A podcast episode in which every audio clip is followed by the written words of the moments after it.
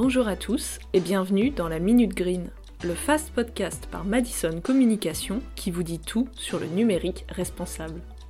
Aujourd'hui, nous allons parler de social media responsable et plus particulièrement d'influence responsable. Et oui, car au-delà de la protection de l'environnement, le numérique responsable, c'est aussi se poser la question de l'éthique. On peut donc se demander comment imaginer une campagne d'influence en suivant ces principes. Vous le savez peut-être déjà, depuis plusieurs années, le monde de l'influence connaît une très forte croissance. Les influenceurs sur les réseaux sociaux deviennent un relais de visibilité de plus en plus prisé par les entreprises. C'est d'ailleurs ce développement rapide qui a entraîné un flou juridique et une hausse des pratiques abusives, mettant en doute la légitimité et l'authenticité des influenceurs. C'est pourquoi on vous propose quelques bonnes pratiques à adopter pour une campagne d'influence responsable. Premier point essentiel, la transparence.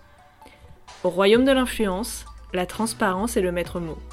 Pourtant, d'après l'autorité de régulation professionnelle de la publicité, l'ARPP, plus d'un quart des influenceurs cachent leurs partenariats commerciaux. Il s'agit d'une pratique illégale passible de 2 ans de prison et de 300 000 euros d'amende pour pratique commerciale trompeuse. Pour être dans les règles, le partenariat doit être explicité via des mots-clés ou une indication visuelle ou audio placée au-dessus des contenus.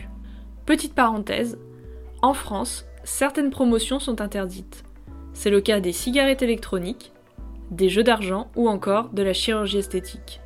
L'audience des influenceurs pouvant être parfois très jeune, ce type de promotion paraît complètement inadapté.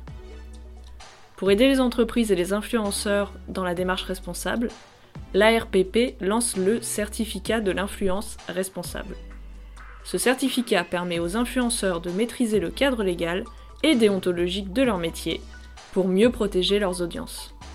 Fin de la parenthèse, revenons à nos bonnes pratiques. Deuxième point, soyez attentif à la cohérence de votre partenariat. Travailler avec un influenceur, c'est lui donner le rôle d'ambassadeur de votre structure. Il faut donc bien cibler la personne à qui vous allez faire appel. Est-ce que sa communauté correspond aux personnes à qui vous souhaitez vous adresser?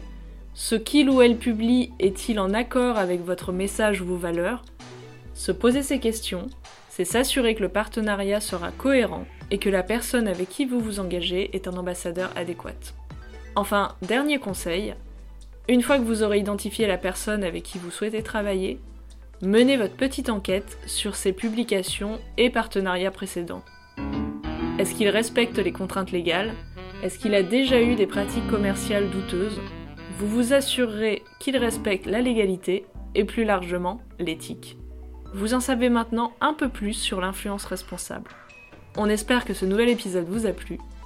N'hésitez pas à nous le faire savoir en nous laissant des commentaires et des étoiles. A très vite pour un nouvel épisode.